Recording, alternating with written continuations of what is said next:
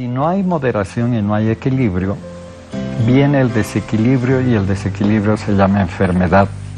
Y en Occidente estamos habituados que el que se enferma pueden pasar años y nunca volver a recuperar la salud. ¿Las acciones que tomemos van a ser determinantes, doctor Cordero?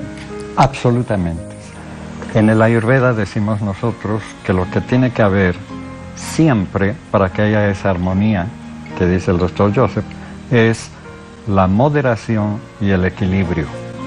Si usted se examina y observa que tiene, por ejemplo, muchas que le gusta la comida por lo rico, lo sabroso, etc., este es el momento que tiene que aprender ahora a tener moderación en esas cosas.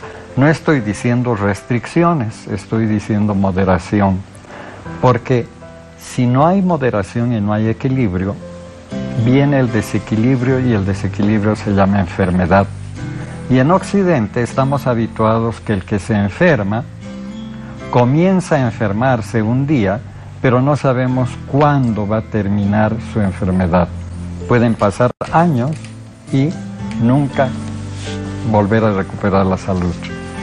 Moderación en, en todos los hábitos como una expresión racional de cada uno en cuanto a comida, en cuanto a aquellas cosas que también nos producen placer, como por ejemplo eh, siempre preferir ver mucha televisión o muchos juegos o mucho celular y no tener hábitos de otra naturaleza, eh, como lectura, que nos hace entrar en rutina de vida. Todo lo que sea rutina de vida produce falta de moderación y desequilibrio.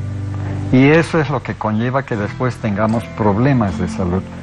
Este es el momento, repito, de reexaminarnos, de estudiarnos, de conocernos, tener el valor de conocernos para poder tener cambios, transformaciones en base a moderación en nuestros hábitos diarios de vida y lograr un equilibrio para mejor vivir mañana.